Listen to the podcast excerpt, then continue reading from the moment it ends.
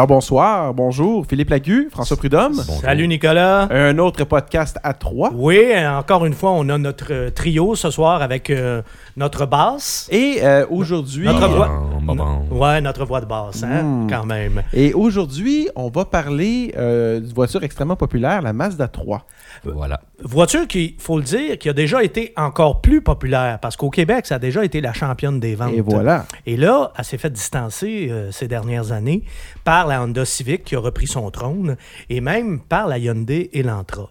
Et une des raisons pour laquelle la Mazda 3 euh, a peut-être un petit peu perdu de sa popularité, c'est qu'il y a eu des problèmes de fiabilité, il faut le dire. hein. Ils ont eu de... La première génération, ils ont eu des problèmes de moteur, avec un des moteurs, pas tous, il faut le dire, et ils ont eu vraiment des gros problèmes de rouille. Ça, c'est de notoriété publique. Ne pas en parler, ça serait vraiment jouer à l'autruche et, et se mettre la tête dans le sable. là. Euh, et, euh, on n'est pas pour rien qu'ils offrent la garantie illimitée Ouais, maintenant. là. euh, effectivement, effectivement. Bon, ils ont euh, non seulement ils, ils prétendent avoir corrigé le problème, mais ils ont euh, une garantie pour appuyer leur dire. Donc, on parle aujourd'hui d'une voiture qui est très populaire, puis qui a été populaire pour une raison bien précise aussi. Et là, c'est le vieux qui parle, là, c'est c'est le, le, Le sage? le, le- bah, le sage, ça, ça se discute, là, mais en tout cas, celui, celui qui a le plus d'expérience, tiens, on va dire comme ça. Parce que, bon, moi, j'ai conduit euh, les ancêtres euh, de la Mazda 3, euh, les, les anciennes euh, Les trois- protégés, les 323. les 323, voilà. Mais j'ai vu aussi, j'ai été le, le- le- le témoin privilégié de l'apparition, du lancement de la première génération de la Mazda 3. Puis ça, on, tu sais, on en jasait un petit peu tantôt, c'est important de se remettre dans le contexte. Pourquoi Mazda a frappé un coup de circuit comme ça lorsqu'ils ont, lorsqu'ils ont lancé la première génération de la Mazda 3? C'est pour une raison bien simple. Reportez-vous, là, euh, il y a une quinzaine d'années en arrière, le portrait dans le- la catégorie des voitures compactes. C'était assez soporifique. Mais C'était assez drabe, merci. hein. Steak, blé d'Inde, patate, il n'y avait pas de fantaisie là. Euh, Nissan Sentra, Toyota Corolla, fallait pas y regarder trop longtemps parce qu'on s'endormait. Euh, puis les, même, les Civic, c'était guère mieux. même les Honda Civic, c'est ça, était rendu plat. étaient rendus plates à mort. Ils ouais. étaient en train de, de se toyotiser Ah oui. littéralement. Oh. tu sais, ça avait- il n'y avait pas grand-chose de bien intéressant là, là-dedans, là, dans, la- dans cette catégorie-là. Vraiment pas. Et quand Mazda est arrivé avec la Mazda 3, bing, écoute, euh, non seulement un coup de circuit, mais un grand chelem. Là. Ils sont arrivés avec une voiture qui était belle et ils sont arrivés avec une voiture qui avait un, un habitacle, qui avait quasiment l'air d'un habitacle d'une, voiture qui coûtait euh, 10 000 Ouais. de plus. Là, euh, c'était une belle présentation, puis c'était bien équipé. alors là-dessus, là, vraiment, ils ont réussi. Ils ont frappé un grand coup. Alors aujourd'hui, qu'en est-il de la Mazda 3 actuelle? Ben, c'est la question que je vais poser à, notre, notre invité ce soir, à François, François Prudhomme. François, donc, tu as conduit, toi, tout récemment, la Mazda 3, une voiture que je connais bien, moi aussi, parce que même le, le modèle de la génération actuelle, j'ai pu, euh, j'ai eu la chance de la conduire lorsqu'on a procédé à la refonte de ce véhicule-là. Et euh, sur le plan esthétique, d'abord, François, je serais curieux d'avoir ton avis. Nicolas aussi, d'ailleurs. Ben, si vous me permettez de commencer d'ouvrir le bal, je trouve la hatchback très belle et la berline assez générique, merci. Oui, effectivement. François? Si on, effectivement, le- la Mazda 3 Sport GT qui a fait l'objet de l'essai, euh, qui est la version hatchback, euh, très joli euh, véhicule, les, les courbes, euh, le détail. dans- on, on- on a l'impression qu'ils n'ont pas passé moins de temps sur ce modèle-là que sur les modèles plus haut de gamme, comme la, la Mazda 6 ou, le, ou si on va voir le CX5 qui est un autre véhicule. On voit que la Mazda 3 a eu euh, tout, le temps pour se, faire dessiner. Euh, on a, dans le fond, tous les détails, les courbes. On reconnaît les signatures de, la ligne euh, Mazda un peu partout sur le véhicule. C'est très réussi. C'est très joli. Puis c'est un petit véhicule qui a sa propre personnalité, qui se démarque des autres. Puis on reconnaît en même temps qu'il est dans la famille Mazda. Fait que je trouve que c'est Oui, parce bien que fait. on peut dire, tu sais, bon, la Mazda, la Mazda 3, on est quand même à la troisième génération. Euh, le premier modèle est apparu il y a 15 ans, donc en 2003, mais année modèle euh, 2004 pour la première année. Et euh, si on regarde le modèle actuel, on se trompe pas, là. On voit qu'il y a quand même un air de famille ça. avec ouais. les deux générations précédentes. Puis c'est pas une- c'est pas de mauvaise affaire parce qu'on le disait tantôt, c'était tellement réussi à ce chapitre que fallait pas faire. euh, ils ont placé la barre haute là, tout de suite en partant là. Tout de suite en partant. Puis la le, le modèle actuel, surtout la version hatchback, est vraiment superbe, cette voiture-là. Ah oui. C'est vraiment une très belle voiture. Puis là, il y a, il y a des, gens- des gens, des fois, qui nous disent, bon, a rien là. C'est sûr qu'ils en vendent tellement, puis on en voit tellement sur les routes, qu'on oublie des fois jusqu'à quel point c'est un beau et bon design. Sauf que si on en vend tant que ça, des fois, c'est une preuve aussi que le design, euh, il est réussi, hein, il est pour quelque chose. Là. Parce que de ce côté-là, ça reste encore aujourd'hui, ça c'est un avis très personnel, vous me direz si vous êtes d'accord ou, euh, ou non, mais ça reste, à mon humble avis, la plus belle des compacts en ce Ben, moment. moi, moi, je crois que oui. Moi, je, je trouve que la voiture est dessinée comme une voiture plus haut de gamme Ouais. qu'une voiture compacte. Là. Euh, souvent, dans les plus petites voitures, on en met moins d'efforts. On, on y va plus selon la, la, la, la Générique. Ouais, euh, ouais, ouais. ouais, ouais. Mais là, on a des courbes, des accents de caisse. Moi, je C'est- préfère la Honda. Civic. Ah, la nouvelle, là? Ah, je trouve Ben, là, par contre, gueule, on dirait ouais, un ouais. jet. Mais quand Ils ont- même. ils ont sorti- chercher, ça aussi. Ils ont sorti de l'ordinaire, là, Oui. ça. Mais ça, il était temps, parce que Ben, du côté d'Honda, on dormait au gaz un peu. Ben là. oui. Hein? Alors, euh, mais puis tu, tu sais quoi, je pense que justement, celle qui a été l'élément déclencheur, celle qui a vraiment donné un électrochoc à toutes les autres, c'est la Mazda 3. Parce que, tu sais, on peut presque dire même que dans la catégorie des compacts, au niveau du design, à tout le moins, Il y a une traversée du désert. il y a là. eu un avant Mazda 3 et un après Mazda 3. Absolument. là, vraiment. Parce que là, les compacts, c'est rendu, euh, c'est rendu l'inverse. Ils sont pas mal toutes assez jolies. Là. Si on Oui, regarde- oui. Autant du côté des Américaines, je veux dire, la Focus, c'est une voiture qui est très belle, qui a très bien vieilli. La Chevrolet Cruze également, surtout la nouvelle, surtout. Il y a de plus en plus de belles voitures, mais encore là, il faut rendre à César euh, ce qui revient à César. Et c'est Mazda vraiment qui a été... euh, Elle a lancé le bal. là. oui, oui, oui, qui a dit bon, euh, c'est assez. Là, c'est pas parce que on, paye une voiture pas chère qu'elle est obligée d'être euh, pas belle, ou en tout cas qu'elle est obligée d'être plate à regarder. là.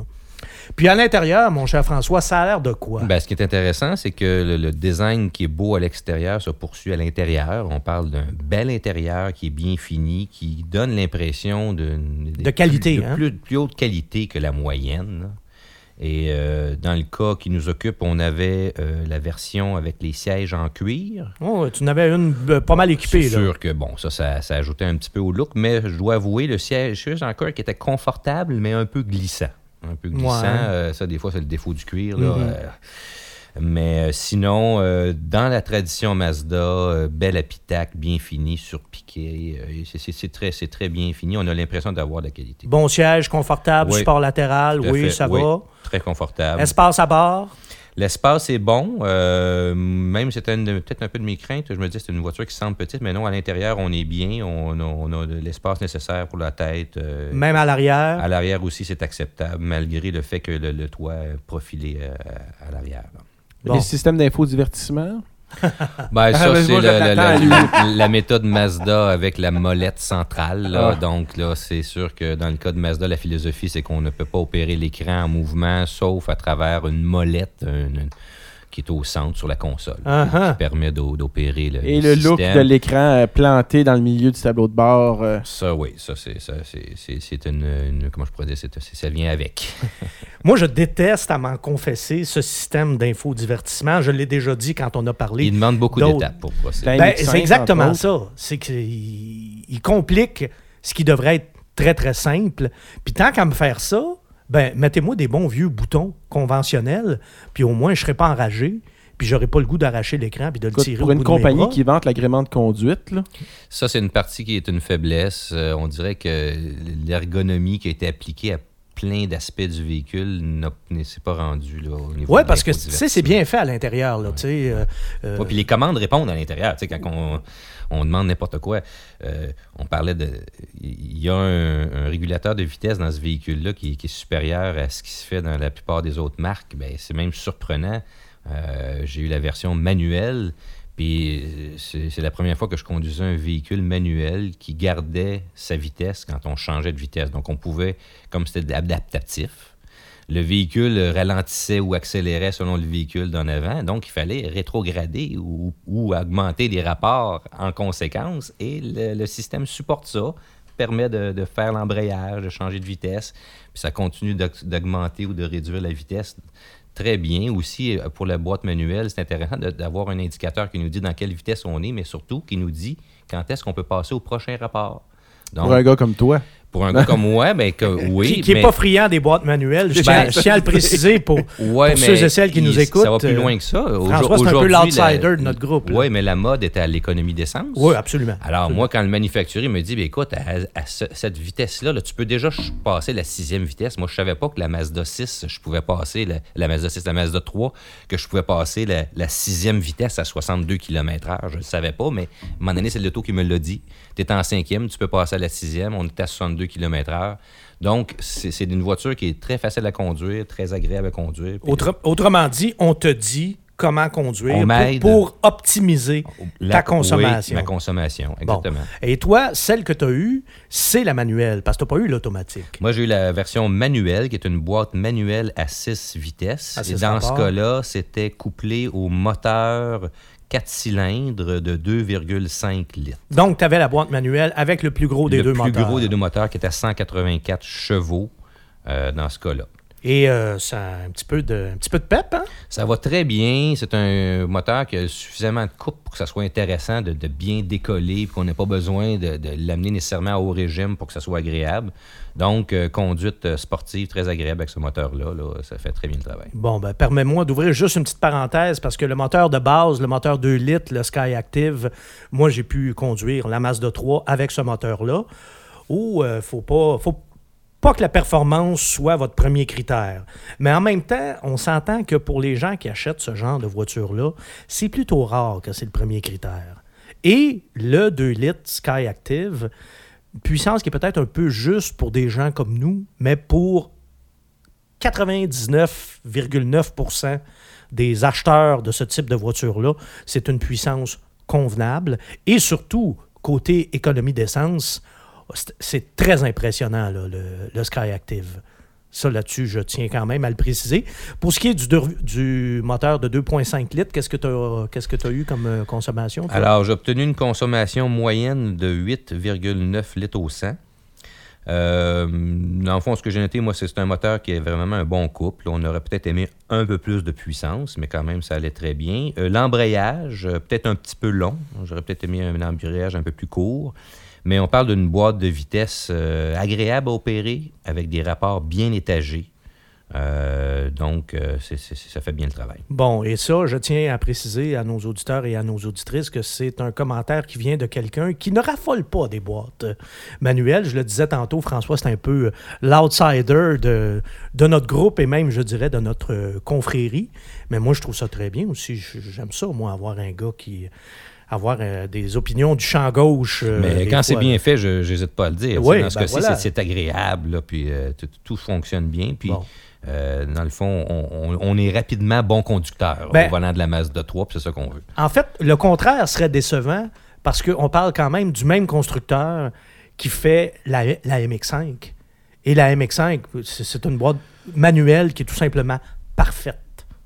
Parfaite, là, c'est vraiment impeccable. Ça rehausse beaucoup l'agrément de conduite de cette voiture-là. Ça y contribue directement. Donc, si vous êtes capable de, faire une boîte manuelle comme ça, vous êtes assurément capable de faire une boîte euh, manuelle plus que convenable pour votre voiture euh, compacte, surtout en plus si vous mettez l'accent sur l'agrément de conduite. Et je termine euh, le, le- le volet mécanique en parlant de la boîte automatique. Toi, tu n'as pas eu la chance de l'essayer.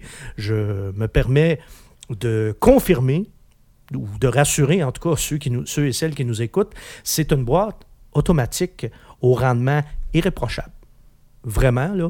Et d'ailleurs, euh, pour, euh, pour ta culture personnelle, François, je te suggère fortement de l'essayer. Je sais que toi, justement, t'aimes les boîtes automatiques. Je pense que ce n'est une qui, euh, qui va qui va te satisfaire. J'ai aucun doute là-dessus. Vraiment, là, de ce côté-là, sur le plan mécanique, il n'y a, y a pas de reproche majeur à faire. Et euh, avant de parler du comportement, François, tantôt, tu parlais du régulateur de vitesse adaptatif. Moi, j'ai été très impressionné. Oui, à vrai dire, il faut mentionner que euh, pour ceux qui utilisent cette fonction-là du véhicule, euh, régulateur de vitesse adaptatif, Mazda euh, offre un des meilleurs systèmes euh, de l'industrie. C'est dans les meilleurs, qui fonctionne très bien. euh, puis qu'on peut laisser conduire pour nous sur des grandes distances.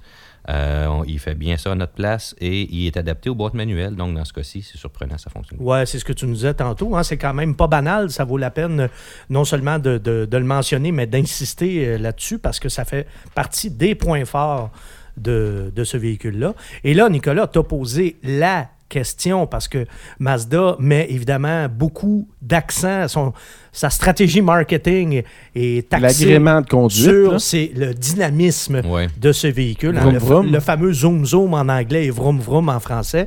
Alors, est-ce que tu as eu du plaisir à conduire une Mazda 3? Ben, le vroom vroom zoom zoom, c'est la première chose que j'ai remarqué, je crois, à bord de ce véhicule-là. C'est OK. une direction euh, rapide euh, qui, qui- qui Ouais, donne envie là, de prendre les courbes. Ça répond bien. Puis en même temps, au au niveau de la suspension, il y a un compromis acceptable, c'est-à-dire que ça tient la route, mais c'est capable d'en prendre. On est quand même capable d'affronter certaines aspérités là, sans que tout ça soit débordé. Donc, j'ai beaucoup aimé. Puis oui, le zoom zoom, le vroom vroom, c'est le cas. Ça tient la route, puis on a envie de se promener. Puis là, bon, ben, cette année, dans la catégorie des compacts, euh, t'as- tu les as pas toutes conduites, mais euh, pas loin? Ben, moi, je crois que c'est dans les, dans, dans les meilleurs de la Ouais, hein. catégorie au niveau de la tenue de route. Euh, c'est- carrément dans les meilleurs de la catégorie. Du plaisir de conduire. Plaisir de conduire et d'avoir une conduite qui qu'on pourrait qualifier de sportive sans avoir une suspension sèche. Mhm. Moi, Mhm. moi les Mazda m'ont toujours fait penser un peu à la niveau de co- euh, comportement de conduite comme un peu les Allemandes. Voilà. Ouais, tu sais, ça- qu'il y a une voiture qui, ouais. qui, qui, qui- qui se tient bien sans être trop dure ni trop molle. Absolument. Ouais, effectivement. Oui, oui, c'est, c'est, c'est ce qu'il y a de plus européen du, Ouais, côté, euh, du côté japonais, assurément, assurément. Et ça, entre autres, c'est, ça a commencé avec la, la Mazda 3 de première génération. Ça a fait partie un peu de l'ADN de, de la Mazda 3 depuis que ce modèle-là existe. Et tu l'as dit, François, on réussit à faire ça sans pénaliser le confort parce que c'est une compacte qui est quand même très confortable et qui affronte des voitures très confortables. C'est ça. Donc, une Civic, on- on une Corolla, ouais, c'est des voitures très Ouais. confortables. Il n'y a pas de compromis à faire au niveau du confort. Donc, à ce niveau-là, c'est- il y a eu beaucoup de travail au niveau de la suspension. Bon, alors, de ce côté-là, hein, une très, très bonne C'est note. prêt pour la vie de tous les jours. Bon, t'as pas d'irritant à souligner, côté mécanique, côté comportement, y a quelque chose qui t'a, comme on dit en bon québécois, qui t'a un peu gossé? ou- Non, rien de majeur au niveau de la mécanique. Euh, J'ai trouvé que c'était très satisfaisant puis qu'on avait un agrément de conduite. Donc, en conclusion, on achète ou pas?